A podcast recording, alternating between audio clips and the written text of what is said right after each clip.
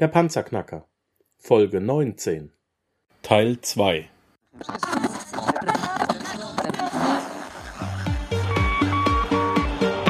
Hallo zusammen, ich bin Markus, willkommen beim Panzerknacker Podcast. Lass uns loslegen. Wenn du mich zum ersten Mal hörst, danke ich dir fürs Kommen. Wir reden hier über Geld, das erforderliche Mindset, finanzielle Freiheit und alles, was dazugehört. Und jetzt lass uns in die Show starten. Mhm.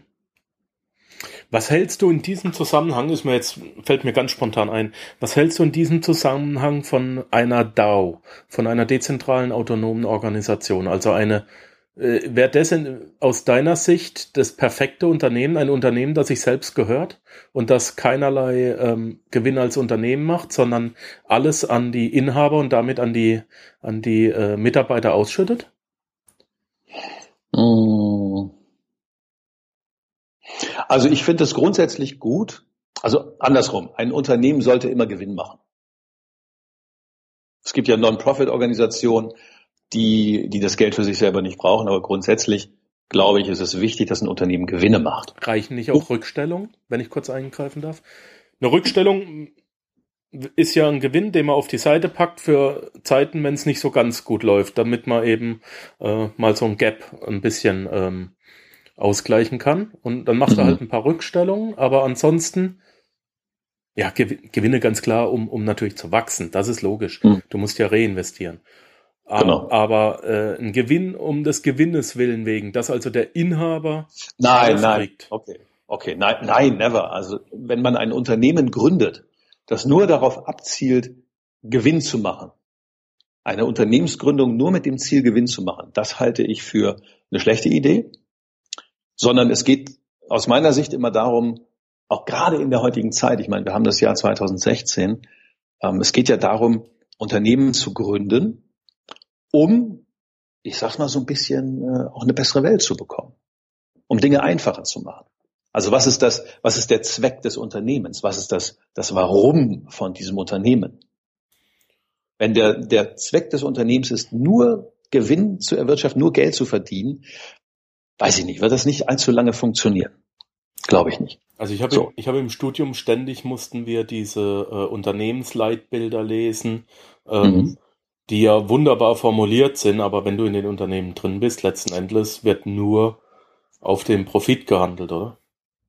Ja, das ist genau der Punkt. Es steht an allen möglichen Wänden steht äh, steht die Vision des Unternehmens, steht die Mission, vielleicht auch noch die Werte, die eingehalten werden sollen. Doch die Mehrheit aller Mitarbeiter hält sich nicht dran und auch die Führungskräfte halten sich in der Regel nicht dran. Und das, das ist das, was ich immer wieder erlebe. Ja, wenn dir wenn dir eine Führungskraft sagt oder auch der Inhaber des Unternehmens sagt, auch das habe ich erlebt, also das Wichtigste, Herr Reich, in unserer Zusammenarbeit ist Vertrauen. Immer, egal was es war, immer Vertrauen. Und das, was dann nicht eingehalten wurde von diesem Inhaber selber war, Vertrauen. Ja. So. Zu mir nicht, als Coach und auch zu den Mitarbeitern nicht. Das hat dazu geführt, dass wir, dass wir aus diesem am Anfang wirklich großen Projekt, was, was über anderthalb Jahre laufen sollte, da ist noch ein, ein Viertel von übrig geblieben. Ja, weil jemand dazwischen gefunkt hat, der von Vertrauen auch noch nie was gehört hat. So, und ähm, ich finde, wie gesagt, es ist wichtig, diesen Gewinn natürlich zu machen, aber nicht als Zweck des Unternehmens, sondern Gewinn dann eben auch als Rückstellung zu sehen, reinvestieren, neue Firmen vielleicht auch zu gründen, was auch immer sondern zu schauen, was ist das Warum von dem Unternehmen. Da gibt es ein tolles Buch drüber von Simon Sinek aus Amerika, Start with Why, wo eben herausgefunden wird, warum ist dieses Unternehmen da. Ich gebe, darf ich ein kleines Beispiel geben? Bitte, bitte. Du kennst sicherlich auch Starbucks. Klar. So. Es geht mir jetzt nicht darum, ob Starbucks ähm, ein gutes oder ein schlechtes Unternehmen ist. Also in Deutschland weiß ich, dass viele sagen, ah, Starbucks und die zahlen keine Steuern in Deutschland und so, ne? Äh, oder nur einen gewissen Anteil, also einen Kleinstbetrag an Steuern. Das ist nicht das Thema jetzt, sondern das Thema ist, warum gibt es Starbucks? Und Starbucks verkauft im Grunde genommen gar keinen Kaffee. Emotionen. Das kann man auch, exakt. Das kann man auch nachlesen in den Büchern, die, die es von Starbucks gibt. Ja. Einmal von dem, von dem Gründer selber und dann auch von anderen Journalisten, die Bücher dazu geschrieben haben. Wenn du zu Starbucks gehst, du oder jemand anders oder auch ich, dann gehe ich dahin aus dem Grund, dass ich ein gutes Gefühl haben will. Also wenn ich mich entscheiden kann, hm, hier auch in Hamburg, das sagt, wo treffe ich mich mit jemandem, um mit dem ein Gespräch zu führen und einen Kaffee zu trinken, dann fällt die Entscheidung meistens auf Starbucks. Obwohl ich genau weiß, der Kaffee ist nicht unbedingt der allerbeste und mittlerer Milchkaffee 3,80 Euro. Hm. Ich könnte den Kaffee besser bekommen und günstiger. Aber ich habe nicht diese Emotion. Bei Starbucks, das fällt wenigen Menschen nur auf, gibt es in der Regel nur runde Tische. Schon mal aufgefallen? Du, ich habe jetzt gerade die ganze Zeit überlegt, wir haben in Heidelberg zwar Starbucks, aber ich glaube, ich war, ich persönlich war noch nie drin.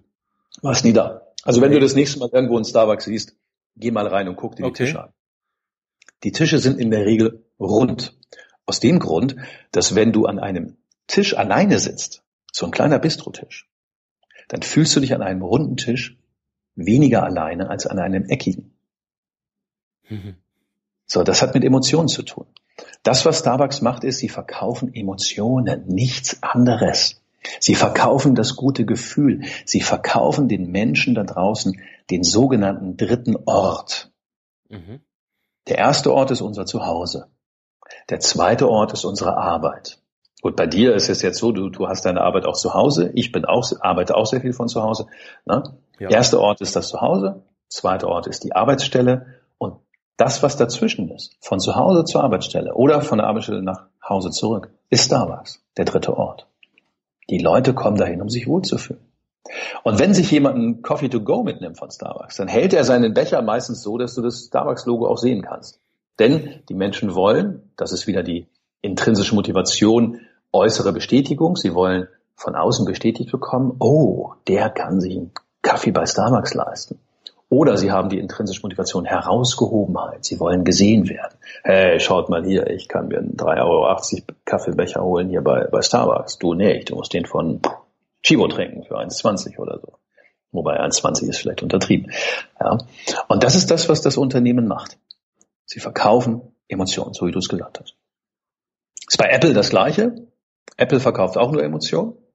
Und Porsche, Maserati, Ferrari etc. pp alles Emotion.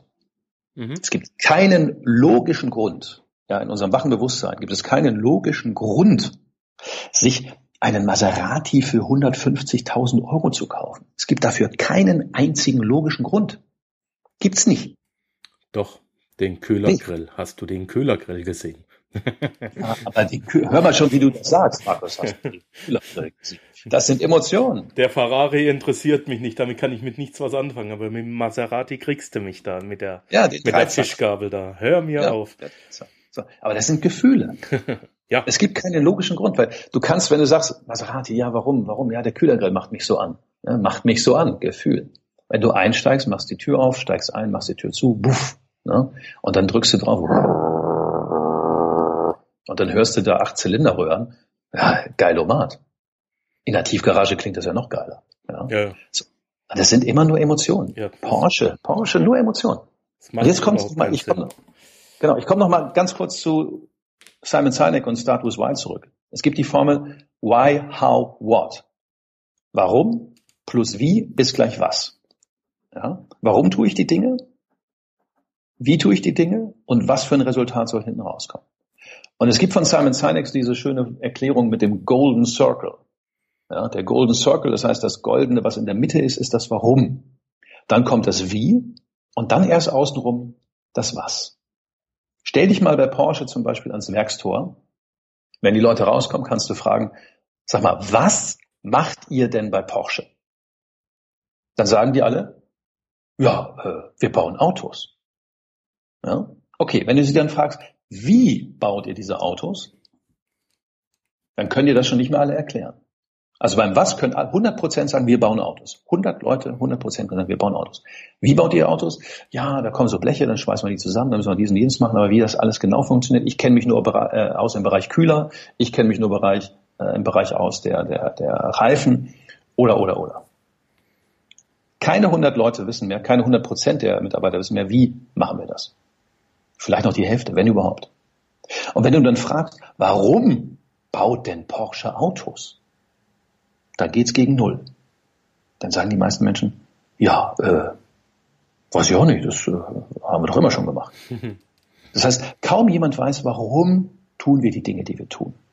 Und wenn man das umdreht, wenn du umdrehst und den Mitarbeitern auch erklärst, warum tun wir das, was wir tun, dann kriegst du ein ganz anderes Ergebnis am Ende raus. Das ist wie mit Podcasts, weißt du, du kannst dir selber auch die Frage stellen, Markus, ja, warum verdammt nochmal mache ich denn Podcast? Warum mache ich das? Und wenn du für dich ein starkes Warum entwickelst, ein starkes Warum hast für deinen Panzerknacker-Podcast, dann kannst du überlegen, wie mache ich das? Wie oft mache ich das? Welche Themen habe ich drin? Wie interviewe ich die Leute? Und dann kannst du dir überlegen, was will ich damit für ein Ergebnis erzielen? Wie viele Menschen will ich damit erreichen? Und, und, und. Aber es beginnt immer beim, warum will ich das überhaupt tun? Total spannend. Also Simon Sinek, Start with Why, sollte gelesen werden. Das nehme ich als deinen Buchtipp auf und pack's in die Show Notes mit rein. Dann ja. muss ich dich schon mal nach deinem Buchtipp nicht fragen. Das finde ich gut. Denk, ich habe auch Podcast dazu.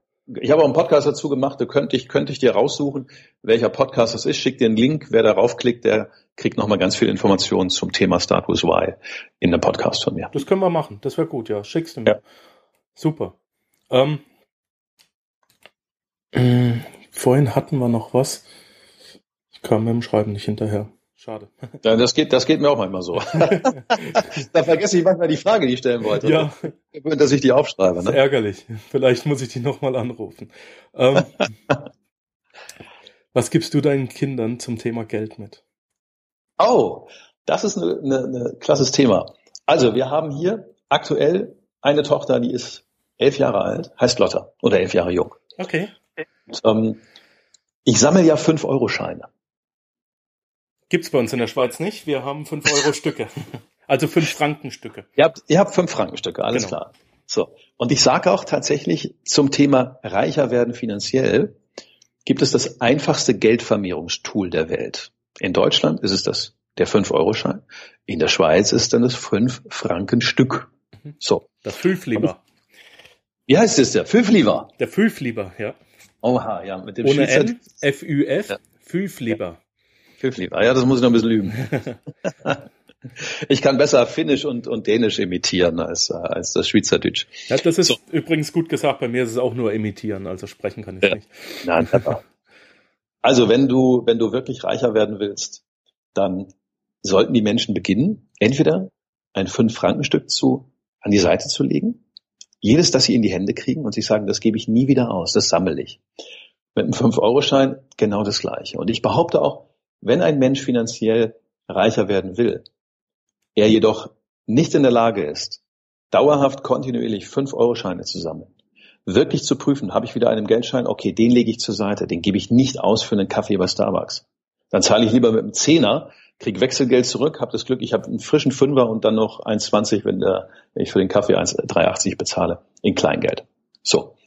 Das mache ich hier schon seit, also ich kannte das schon vor Jahren, habe ich davon gehört und Anfang Februar ist mir das wieder gesagt worden von jemandem. Und seitdem mache ich das. Habe ich gerade auch aktuell heute einen Podcast zugemacht, dass Geld doch glücklich macht.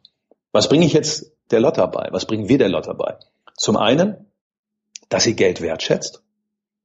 Zum zweiten, dass sie das Geld, was sie hat, gut behandelt. Das bedeutet, nicht zusammengeknüllt irgendwo in einem Portemonnaie oder in irgendeine Ecke geworfen, sondern die Scheine sauber sortiert in ihrem Portemonnaie, glatt gestrichen, die Ecken rausge, die Eselsohren rausgemacht und die Scheine auch alle in eine, also in eine Richtung sortieren. Nicht der eine steht auf dem Kopf, der andere ist so rum oder so rum, sondern alle in eine Richtung.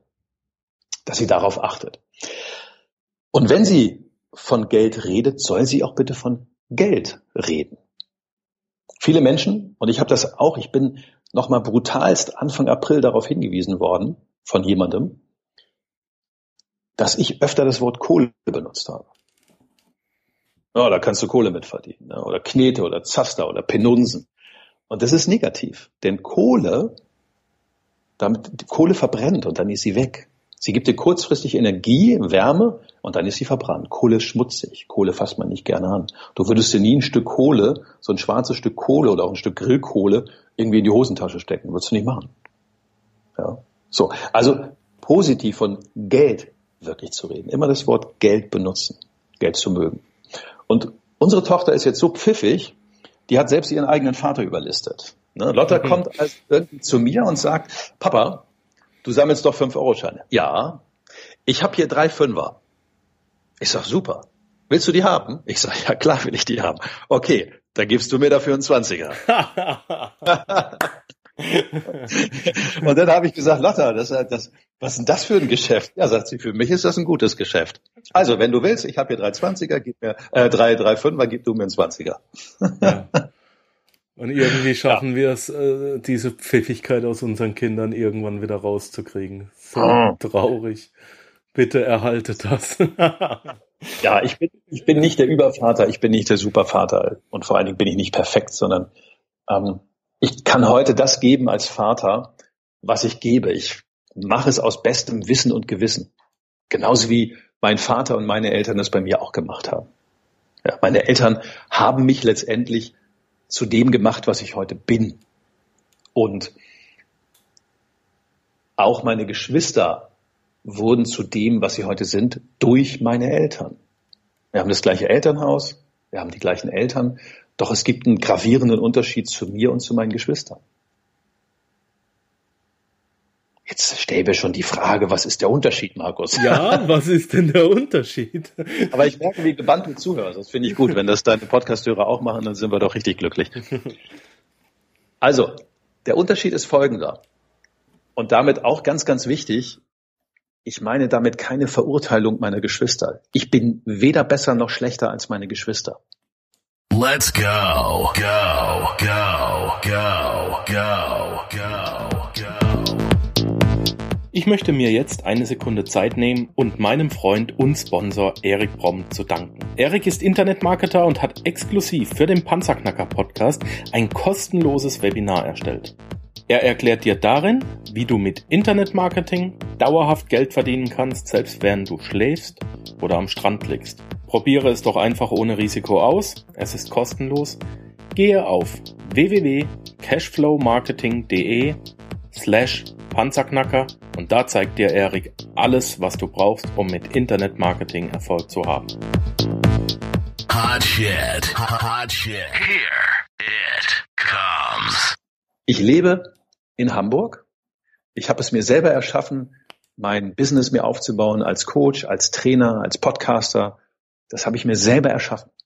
Ich habe auch im Jahr 2000 125.000 Euro Schulden bekommen, plus Zinsen und hatte auch noch ein Haus gerade neu gebaut. Da stand ich mit dem Rücken an der Wand. Ja, das ist vor 16 Jahren gewesen. Mhm. Ich habe es geschafft, diese Schulden zu bezahlen, bin da komplett rausgekommen und ich lebe heute von meinem Trainer- und Coach-Business wirklich gut. Ich gehöre zu fünf Prozent der Trainer und Coaches in Deutschland, die über 100.000 Euro Jahreseinkommen haben, also die sechsstellig verdienen. Die Mehrheit aller Trainer und Coaches tut das nicht. Und ich lebe in Hamburg an der Elbchaussee. Demnächst sogar unten am Strandweg, erster Reihe mit Blick auf die Elbe.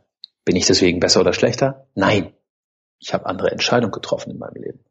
Mein Bruder, seit 16 Jahren ungefähr Hartz-IV-Empfänger, hat die gleichen Eltern. Mhm. Meine Schwester, Putzfrau, hat die gleichen Eltern. Sie haben andere Entscheidungen getroffen. Ich bin nicht besser oder schlechter, meine Geschwister sind nicht besser oder schlechter. Aber sie haben andere Entscheidungen getroffen in ihrem Leben und sie handeln anders in ihrem Leben. Sie denken anders. So. Und meine Eltern haben das aus uns Kindern gemacht. Ja, ich habe immer gesagt, als ich 17 Jahre alt war, ich will nie so werden wie meine Eltern. Ich will nicht nach Hause kommen von der Arbeit Abendessen, mich aufs Sofa legen und vor Erschöpfung einschlafen. Das kann es nicht sein. Ich wusste zwar mit 17 nicht, wo geht die Reise hin. Und mit 17 war ich auch irgendwann das erste Mal in Hamburg und habe hab gesehen, dass durch ein Schaufenster habe ich gesehen, dass, dass, dann, dass du eine Uhr kaufen konntest für 30.000 Mark oder auch für 100.000 Mark. Lag da im Fenster. Dachte ich so, wie geht das? Wer hat so viel Geld, sich für 30 oder 100.000 Mark eine Uhr zu leisten? Das geht doch gar nicht. Als ich die Elbchaussee lang gefahren bin, früher habe ich gedacht, mein Gott, ey, wer hier wohnt, ist, das müssen alles Multimillionäre sein. So, und heute lebe ich selber hier. Ohne dass ich Multimillionär bin. Also, das habe ich noch nicht. Und deswegen ist es immer letztendlich ähm, in Ordnung, was die Eltern uns mitgeben. Sie tun das immer im besten Wissen und Gewissen. Ich möchte auf Lotta zurückkommen. Das habe ich mir gedacht. Also ob du sie mal heiraten kannst später, weiß ich nicht. Ne? Das braucht noch ein paar Jahre wegen der fünf Euro da, meinst du? Es, ne? äh, nein, nein. ja, da bin ich, glaube ich, auch mit meinem Alter aus dem Spiel. Ja, nächstes Jahr die 40. Das Nee, wird, da das du wird sie nicht. Nee, Du bist doch nicht mehr im Rennen. Nee, das wird sie nicht akzeptieren. ähm, hast du schon Alex Fischer gelesen? Äh, Alex, das Buch von Alex Fischer. Ja. Ja, das, ich habe es noch nicht komplett durch, aber ich habe es hier liegen, ja. Mhm. Lotta hat dein KBF rausgefunden, dein Kittelbrennfaktor. Genau, den Kittelbrennfaktor. Ja, Das hat die intuitiv rausgefunden. richtig. Wo ist der Bedarf bei meinem Vater? Also, wo ist meine Reichweite? Ja, Das sind meine Eltern. Viel weiter komme ich nicht. So. Ja. Und wo ist der Bedarf? Voila, er braucht 5-Euro-Scheine, also decke ich diesen Bedarf und setze einen Preis dafür fest. Genau. Faszinierend, sensationell. Ja, wollte ich, wollte ich nochmal ansprechen, finde ich sehr, sehr Genau. gut. Ja, das intuitiv passiert eben bei ihr. ne? Genau, Das genau. eben auch. Mhm. Und, und das dann zu erkennen, das ja, könnte man fördern, finde ich gut. Ja, und das ist ja ohnehin. Also Kinder lernen ja zu, muss ich überlegen, ich glaube, es sind irgendwie 94 Prozent, irgend so eine Zahl. Nehmen wir 90 Prozent. Kinder lernen ja zu 90 Prozent nur durch Nachahmung. Du kannst ja einem Kind, wenn es gerade geboren ist, kannst ja nicht sagen, okay, jetzt schau dir mal dieses Video an, da wird dir erklärt, wie du laufen lernst. Geht nicht. Sondern du machst es den Kindern vor und sie machen es nach. Und so ist das auch, ähm, dass die Kinder in der Regel die Verhaltensweisen ihrer Eltern übernehmen. Wenn sie dann irgendwann älter werden, so wie bei mir mit 17, dann sehen sie plötzlich andere Dinge draußen. Ich habe eine Ausbildung in einem Sägewerk gemacht. Ich habe den Juniorchef jeden Tag gesehen von diesem Sägewerk. Dieses Unternehmen hatte Sägewerk, Kieselgurwerke, Kalksandsteinwerke, Spedition, Immobilien, Riesenunternehmen. Dritte Generation war dieser Junior. Und der fuhr damals, ich war wie gesagt 17, das war 1982, fuhr der ein Porsche 944 Turbo. Und da dachte ich halt auch, boah, wenn du so ein Auto haben willst, dann musst du Unternehmersohn sein. Und da habe ich angefangen, anders zu denken und anders zu handeln. Also ich habe dann viele Dinge von meinen Eltern äh, nicht mehr so angenommen. Mhm. Ja. Ähm, mir fehlt die Überleitung, deswegen mache ich es ziemlich Ja. kurz. Äh, Egal, manchmal braucht man die gar nicht. Ähm, Wechseln, fertig. Stichwort TV-Moderator. Du kommst in Fernsehen. Erzähl mal. Ja. Ja, das ist ganz witzig. Mm, Ich habe vor sechs Jahren mein erstes Buch geschrieben mit dem Titel Der Kunde macht den Umsatz. Und dahinter habe ich noch das Wort immer geschrieben. Aus dem Grund, dass die meisten Menschen das noch nicht verstanden haben, dass der Kunde den Umsatz macht und der Kunde das Unternehmen am Laufen hält. Ja, das ist bei jedem Unternehmen so. Kein, ein Unternehmen ohne Kunden kenne ich nicht. So. Und ähm, dann habe ich dieses Buch genommen, habe es an den WDR geschickt zu Bettina Böttinger. Ja, die hat eine Talkshow, heißt Kölner Treff. Und da dachte ich, jetzt wird's mal Zeit, dass du in die, in die Talkshow von Bettina Böttinger kommst. Du hast ja ein hammergeiles Buch geschrieben, äh, der schickst jetzt eins und die soll ich einladen. Hat sie nicht gemacht. Ich habe noch nicht mal das Buch zurückgekriegt. Also weder eine Absage, gar nichts. Und das Ding mit der Talkshow habe ich schon seit, boah, jetzt muss ich überlegen, also das vor drei- mit 20 sowas irgendwie. Als ich 20 war, also vor über 30 Jahren, habe ich schon die NDR Talkshow geguckt und fand die immer ganz witzig, so Freitagabend. Und habe mir gesagt, Mensch, das wäre ja cool. Also wenn du in meiner Talkshow drin bist, das wäre schon cool. Da hast du es wahrscheinlich geschafft im Leben. Ja, und dann habe ich vor zwei Jahren ein Visionsbild gezeichnet von mir. Und ähm, das wollte ich auch erst gar nicht zeichnen. Also mein Coach hat gesagt, hey Thomas, jetzt mm, zeichne mal dein Visionsbild. So, und da habe ich gedacht, oh komm ey, nicht jetzt wieder hier Bilder ausschneiden, so tolle Autos und schicke Villa oder Segelboote. Nee, nee, sagt er, nichts ausschneiden, selber zeichnen. Nee, ich kann nicht zeichnen. Doch, kannst du. Kann ich nicht, kannst du, kann ich nicht, kannst du. Ich male aber so ein Bild nicht, bringt sowieso nichts. Doch, du malst das. Also der hat mir wirklich auch Arsch getreten.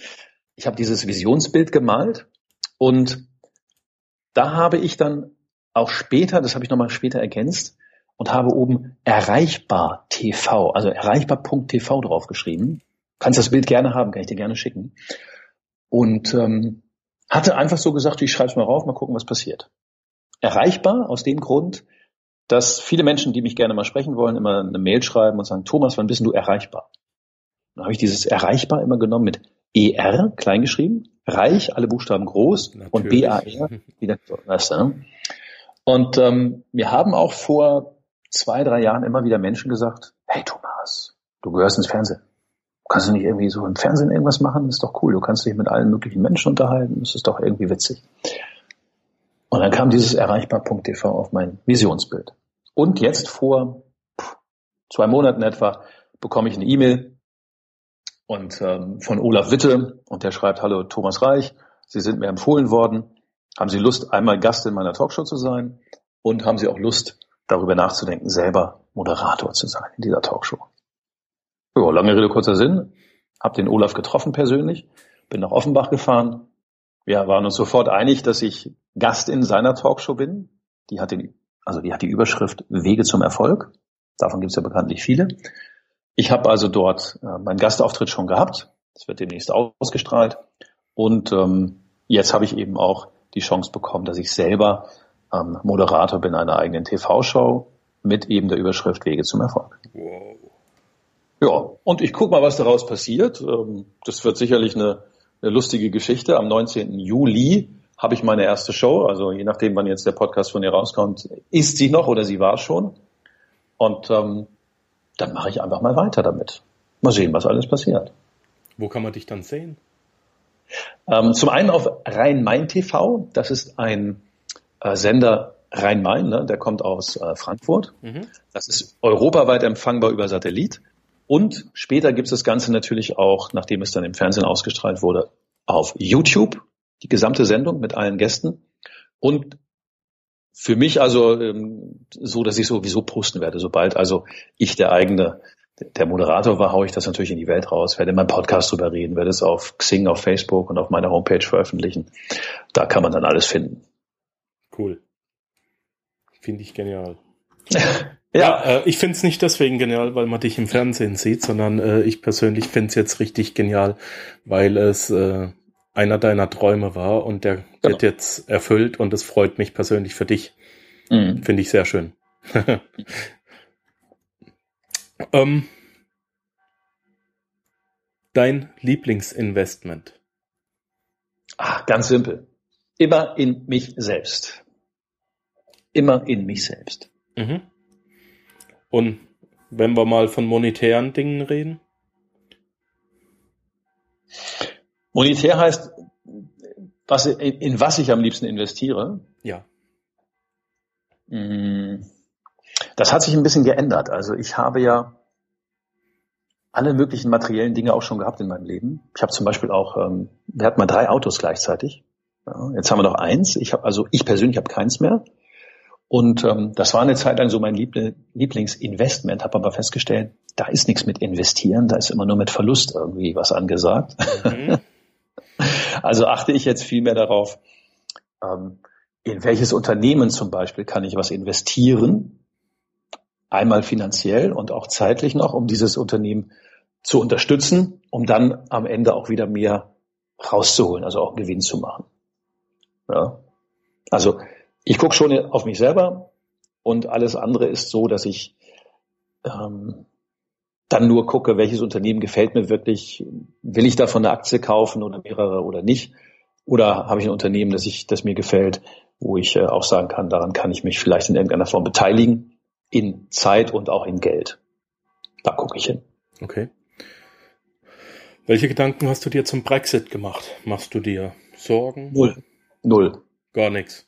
Null. Juckt mich nicht. Juckt mich nicht. Gut. Also, das ist generell bei mir so. Brexit ist natürlich bei mir angekommen. Doch ich bin ein Mensch, der liest keine Zeitung. Ich höre keine Nachrichten und ich gucke sie mir auch nicht im Fernsehen an. Trotzdem kommt immer noch genug Schrott an meine Ohren. Und ich weiß für mich, ob da jetzt Großbritannien aus der EU raus ist oder nicht, das wird auf mein Leben null Einfluss haben. Deswegen juckt mich überhaupt nicht. Mit dieser entspannten Aussage und mit diesem entspannten Gefühl möchte ich, also ich möchte nicht, ich tue es einfach, ähm, hm. das Interview erstmal schließen. Man kann dich erreichen. Haha, ich hab's kapiert, ne? Erreichen. Erreichen. ich warte schon die ganze Zeit drauf, dass ich das sagen kann. Man kann dich erreichen unter www.thomas mit th minus reich. Nein, nein, Markus, jetzt muss ich die nochmal verschlimmbessern. Hör auf. Was habe ich gemacht? Bindestrich. Bindestrich. Ein Minus ist immer negativ. Oh, Thomas Bindestrich Reich. Natürlich, Markus jetzt, Bindestrich jetzt wo du sagst, lese ich es auch so. Gut. Äh, also. Dann nochmal von vorne. Genau. Schneiden wir einfach raus hier den Mist. Nee, lass drin. Thomas, ja, ja natürlich, ich schneide nie was raus. Thomas, man kann dich erreichen unter Thomas mit th Bindestrich reich, so wie man es spricht, .com. .com. Exakt. Ist ja ganz, ganz einfach. Da redest du Klartext, da äh, sagst du, ähm, gibst du Infos über die Talkshow, ähm, wie man dich als Redner buchen kann. Du sagst auch was zum Thema Kaltduscher, die Reichmethode, über die wir geredet haben. Und äh, man kommt auch auf deinen Podcast, der sehr, sehr mhm. gut, sehr, sehr umfangreich ist und auf dem man unheimlich viel lernen kann. Mhm. Ich darf dir, deiner Familie alles Gute wünschen. Halt die Lotta so, wie sie ist. Ich, das bisschen, was ich von ihr kennengelernt habe, finde ich super. Mhm. Und ähm, danke, dass du für uns Zeit hattest. Danke, dass du im Panzerknacker warst. Und ich denke, wir hören uns bald wieder. Viel Spaß bei deiner Talkshow und alles Gute. Ja, Markus, auch vielen Dank von meiner Seite, dass ich dabei sein durfte und schönen Gruß an alle, die diesen Podcast hören. Ja, und bis demnächst mal persönlich dann mit uns beiden. Ich freue mich drauf, unbedingt, ja. Wird mir, wird mir Spaß machen. Mach's gut. Danke, Thomas. Servus, ciao. Tschüss. Danke, dass du den Panzerknacker Podcast mit Markus Habermehl gehört hast. Wenn dir der heutige Input gefallen hat, dann freue ich mich, wenn du unsere Webseite an deine Freunde und Familie weiterempfiehlst. Vergiss bitte auch nicht, das Archiv auf meiner Webseite unter www.panzerknacker-podcast.com nach älteren Episoden zu checken. Dies ist eine Markus Habermill Production. Bitte besuche mich auch nächste Woche wieder für eine weitere Folge vom Panzerknacker Podcast.